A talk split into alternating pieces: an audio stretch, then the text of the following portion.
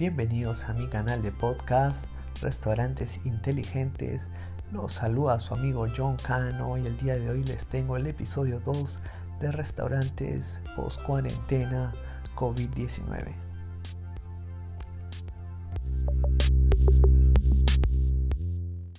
No se olviden que ahora estamos en Spotify y en Apple Podcast, así que me pueden seguir y no perderse las últimas novedades que hablaremos acerca de tendencias como innovación, marketing, marketing digital, experiencia cliente, entre otros. Un abrazo grande y espero le guste.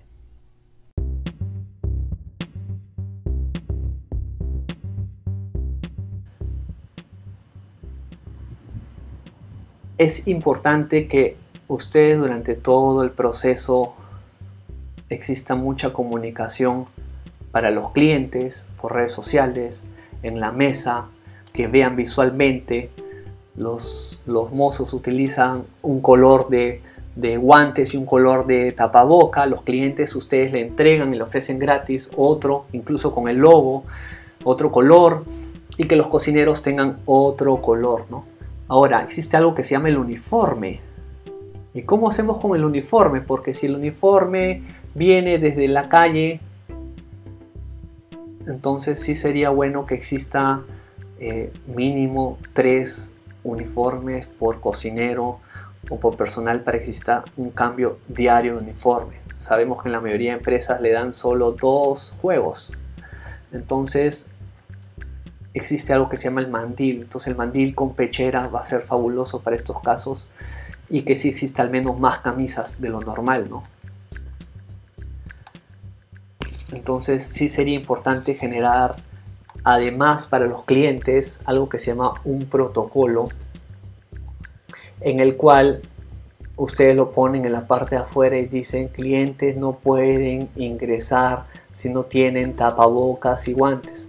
Aquellos que le dan a los clientes le van a tener que decir a los clientes aquí se entrega tapabocas y guantes, pídelo antes de ingresar. Con respecto a la redistribución de las mesas, es importante que ustedes separen las mesas validadas en dos metros. Definitivamente, si yo vengo acompañado con alguien, no me vas a separar con esa persona, ¿no? ¿Qué hacemos si detectamos a una persona que tiene el COVID, que es empleado? Entonces, si detectamos una persona que, que, que es empleado, existe una línea para llamar. Llaman a esa línea o hacen el test que les puse el link, hacen el test primero y ellos lo van a mandar y ahí también al final te sale una línea al que debes de llamar. es más, al inicio te sale, si sientes fiebre, dolor de cabeza, esto, esto, esto, llama a tal número. Entonces voy a tratar, de entrar a, para decirle qué número es. Ahora, a partir de ahí ya esta persona se le da permiso. Este permiso va a tener que ser con licencia, con goce de haberes hasta el tiempo que esté mejor, ¿no? Entonces yo creo que, que esas son las condiciones. Acá dice, antes de empezar verifica que no sea una emergencia. Llama al 106 SAMU en siglas o al 117 es salud. ¿no? Entonces, sensación de falta de aire es una de las primeras cosas para llamar.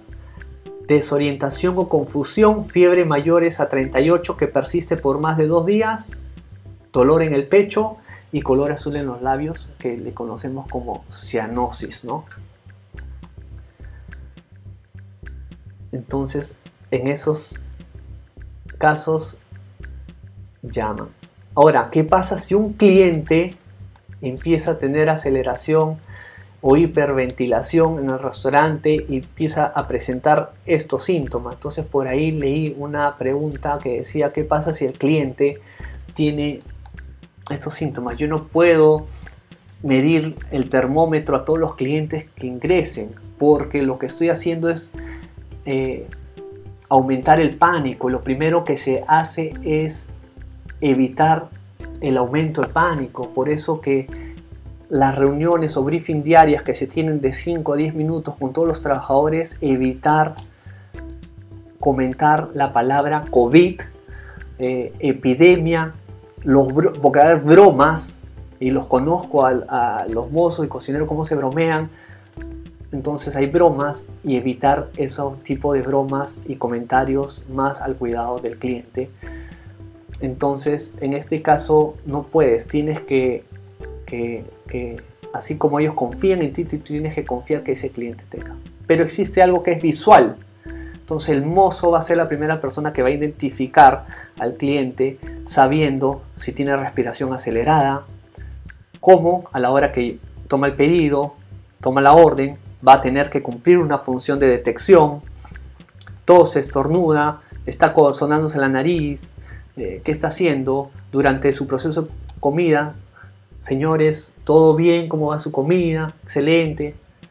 ¿no? Entonces esto es algo que, se requiere bastante. ¿no? Entonces van a ser las formas de detectar y todo tiene que ser, si se detecta un caso al cliente, decirle al cliente acercarse al administrador o quien esté encargado, señor, usted se siente bien, nosotros como restaurante lo podemos ayudar.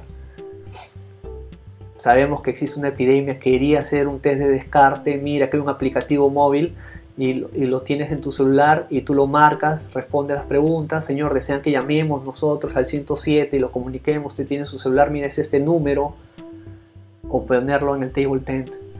Entonces el tema de experiencia al cliente va a cumplir uno de los roles más importantes hoy por hoy en cambiar eh, eh, la forma en que se va a convertir en un hospital los restaurantes, ¿no? Y de estas nuevas prácticas van a copiar otros restaurantes las mismas prácticas. Y al copiar estas prácticas positivas va a hacer que el Estado y la difusión sea masiva por medios eh, no solo digitales, sino medios audiovisuales en el cual va a generar eh, que coexista esta industria. Sabemos que turismo no va a haber, entonces aquellas empresas que están destinadas al turismo son las que más afectadas están. ¿no? Aquellas que van más al tema corporativo van a ser las que se van a mantener y aquellas que van al tema de delivery son las que van a crecer. Entonces esto es muy importante que ustedes lo tengan en consideración. No sé si me desean hacer un poco más de preguntas.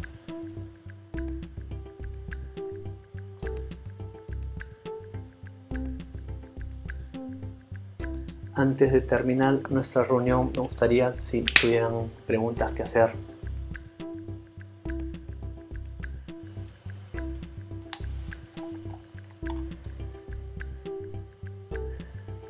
Katia Sáenz, yo tengo una central de delivery. ¿Tú crees que pueda ser una buena idea entrar a las aplicaciones digitales? Definitivamente, Katia, existen y lo hablamos eh, y lo voy a volver a hablar a futuro. Les adelanto un poco.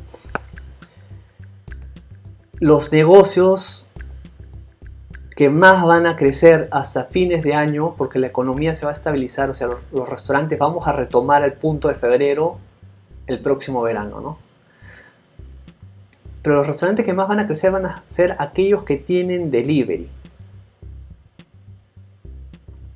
¿De qué va a depender? Del cuidado que tenga Rapid y Globo. Y definitivamente van a tener los máximos cuidados. Porque esa industria no va a querer desaparecer. Como proveedores complementarios de los restaurantes. Entonces, ¿qué es lo que pasa aquí? Que ya existen las Dark Kitchen. Entonces están las Dark Kitchen. Ya salieron en noviembre del año pasado la Coworking Kitchen. ¿Qué significa Coworking Kitchen? Son aquellas cocinas, así como te alquilan las oficinas por horas, ahora te alquilan oficinas, eh, cocinas por horas. Una está en el Real Plaza de Salaberry y puedes alquilarla con costos muy baratos, pero muy baratos, de 5 de la tarde a 11 de la noche, solo lo, lo utilizas para hacer todos tus deliveries. Ellos tienen ahí, trabajan con Uber o no sé con quién trabajan, pero ellos mismos te hacen las reparticiones. y le alquilas por horas también las cámaras frigoríficas, está súper equipado con máquinas al vacío. Entonces, ahora existe mayor competencia con el tema de delivery. Entonces, el único crecimiento de delivery es trabajar con aplicaciones digitales. Existe una que era buenísima hace años, entró al mercado, pero no, me contacté, me contactaron de España. Se llama Clicking, no sé si han escuchado hablar, con Cala 2, Clicking. Googleenlo, esta aplicación tiene un costo algo de 600 dólares al año y la crean a tu medida. Es autoadministrable y eso permite que, ustedes puedan tener sus propias aplicaciones. Pero estas aplicaciones van más allá del tema eh, si vas a generar más venta o no, Katia. El tema de la aplicación es que ahora tú vas a tener los datos de consumo de cada cliente. Correo, teléfono, cuáles son sus productos favoritos. Le vas a poder mandar alertas personalizadas. En el cual estas alertas personalizadas hacen que, señor John, este, hace tiempo que no nos come un lomo saltado. Hoy hemos pensado en usted y le doy un lomo saltado con 60% de cuenta. Costo. Eso hace que reactives tu marca en su mente y vuelva a consumir. Vamos más allá. Aquellos restaurantes que no solo tienen delivery. Entonces, consume la persona del delivery. Todo aquel que paga por mi aplicativo móvil, 20% de descuento a los precios a la carta. Entonces yo quiero que me consume y me pague por tarjeta de crédito, paga por delivery, para contener esa base de datos y ahora hago mailing, email marketing. ¿Me entiendes? Y de ahí es donde nace el, data driving, ahí es donde nace el e-commerce, el, marketing digital es algo que, hoy por hoy lo estoy viendo bastante. Entonces, esas son ya estrategias, ¿no? Entonces, el costo de un aplicativo es caro, ¿no? Entonces, pero vale la pena, ¿no? Vale la pena.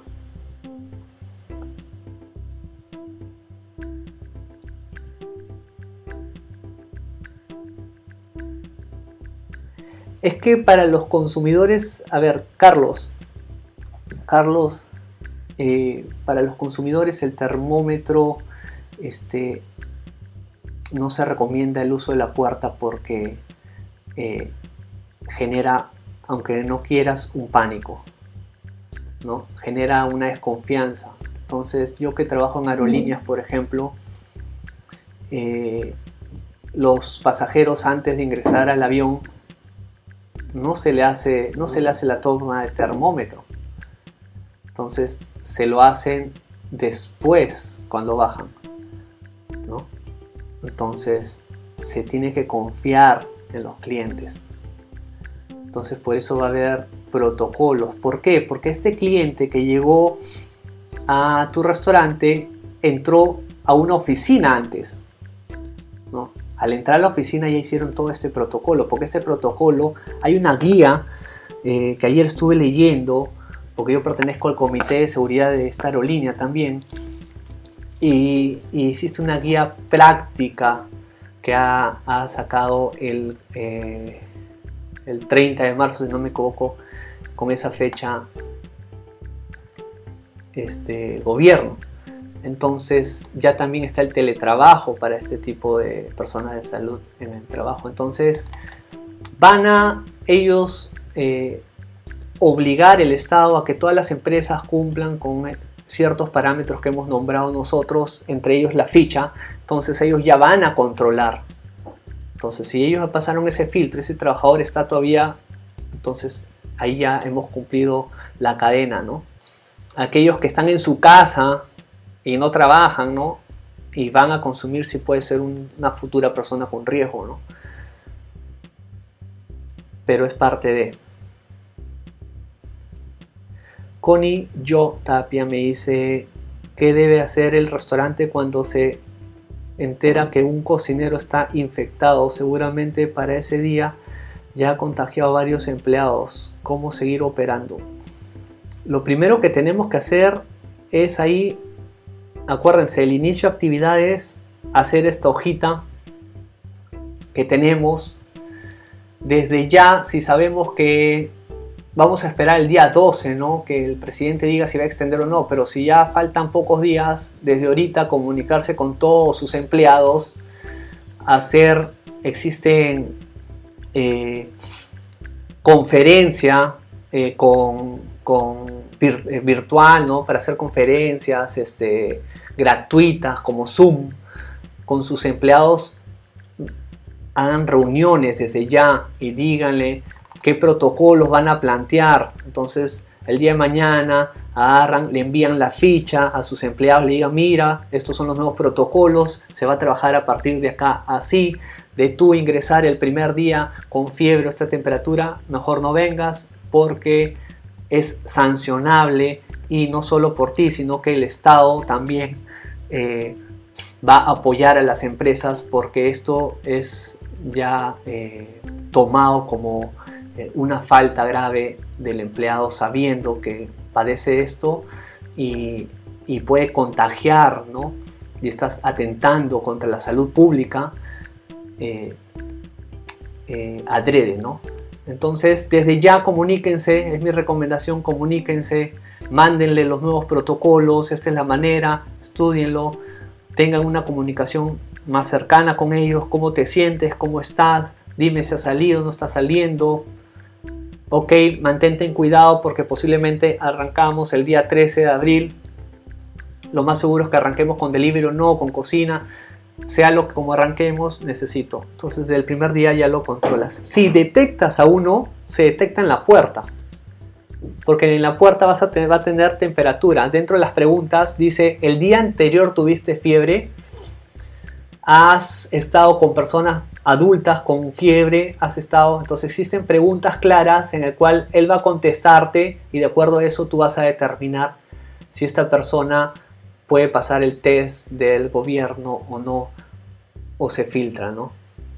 Entonces por eso existen los briefings diarios, acá es un tema de concientización, ya somos personas adultas y estamos eh, hablando de un tema de riesgo de vida, ¿no?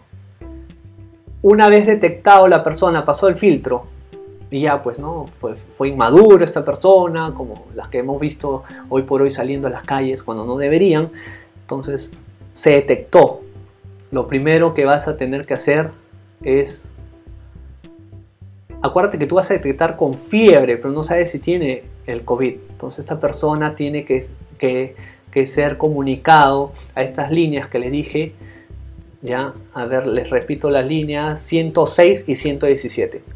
Entonces, una vez que es comunicado la persona, el operador te va a decir, ya, vamos a hacerle un test. Entonces, una vez que le dan test, tú no puedes abrir la empresa y todas las personas van a tener que estar que trabajaron ese día, van a tener que estar en cuarentena en su casa por 14 días, pero antes de eso, lo que hay algo que se llama Red Code, yo trabajé en cruceros en el Royal Caribbean, dentro de mi experiencia, aparte de las aerolíneas, y tuve un caso de Red Code. Entonces, lo que se hace ese día, que se detecta, se envía a esta persona a estos números, le van a hacer las pruebas moleculares si ya está en ese momento o cualquier test que demora más. Desde ese entonces tú tienes que cerrar el restaurante automáticamente.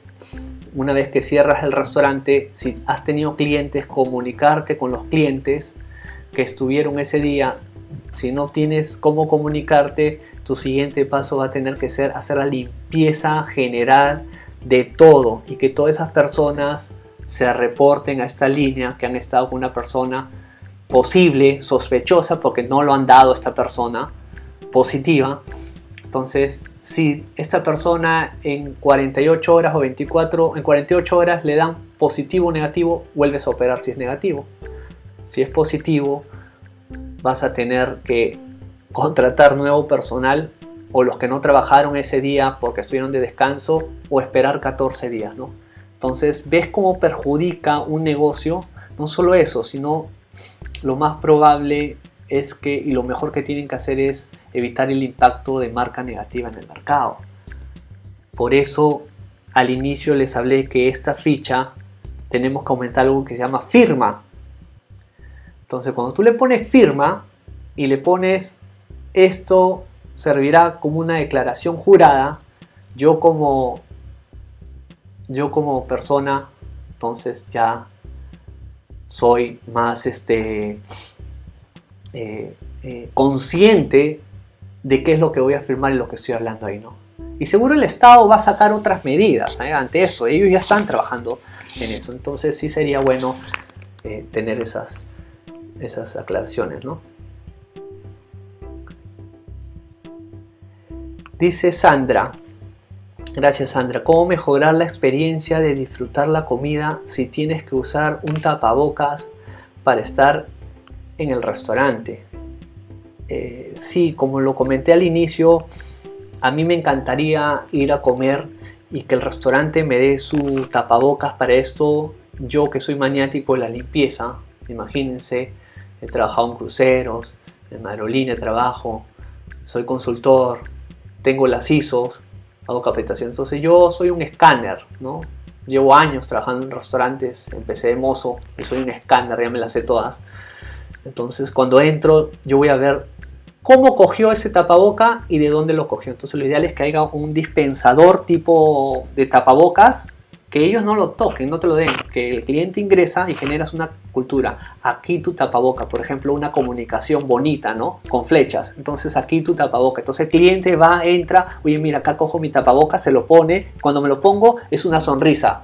La otra persona cuando se lo pone, seria. La otra persona cuando se lo pone, eh, no sé, distinto, ¿no? Que genere que cuando tú lo veas con el tapaboca. Ahora, yo voy a comer con mi amigo cuando voy a comer con mi amigo, voy a, cuando llega la comida, me lo quito el tapaboca. Como con mi amigo porque no hay contagio, mi zona es eh, protegida, ¿no? Porque a dos metros tengo el siguiente cliente, ¿no? Entonces como tranquilo y cosas así.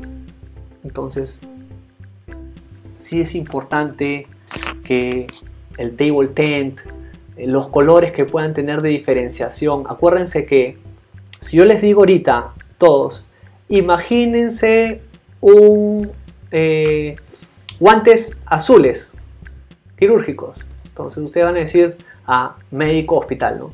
Gorro azul, entonces definitivamente el mercado va a sacar nuevas versiones, nuevos modelos. Traten de que los colores puedan generar un impacto positivo y diferenciar a los clientes de los de los eh, de los mozos y de los cocineros ¿no?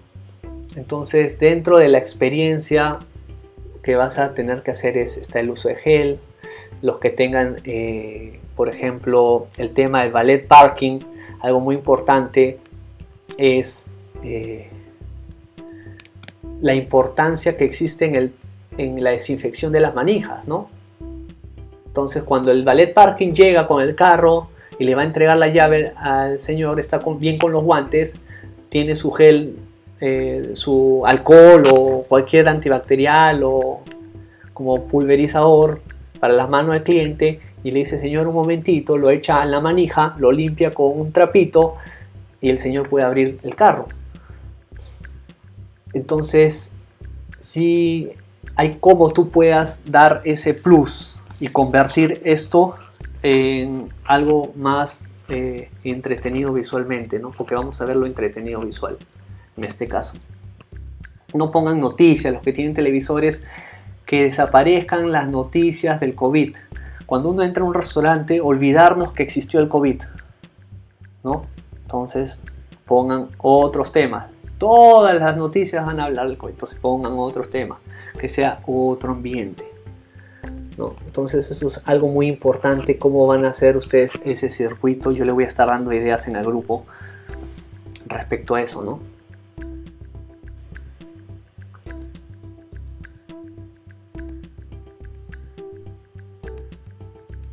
Exactamente, Connie. El síntoma dicen que no se presenta el primer día de estar infectado, ¿no? Entonces, eh, por eso es que lo que dicen es que en los lugares de trabajo tiene que haber entre cocineros un espacio de dos metros. Entonces, entre la cajera y el resto, dos metros. Entre personas tienen que haber espacios de trabajo permanentes de dos metros también. No solo es entre los clientes, sino entre tu personal.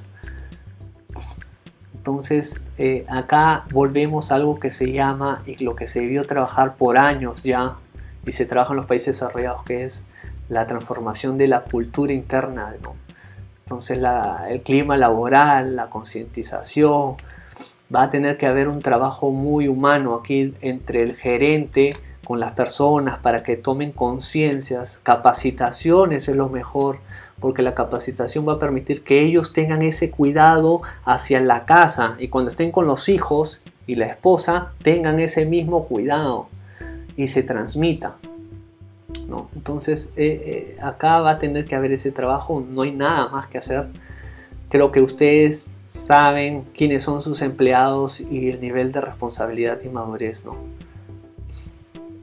Entonces eh, es lo único, yo creo. Un abrazo, cuídense, me despido.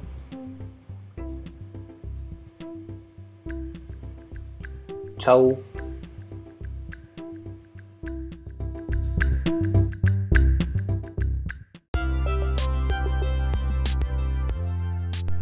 Bueno amigos, este ha sido el final de este episodio. No se olviden de seguirme en Spotify y Apple Podcasts para nuevos episodios. Nos vemos, un abrazo.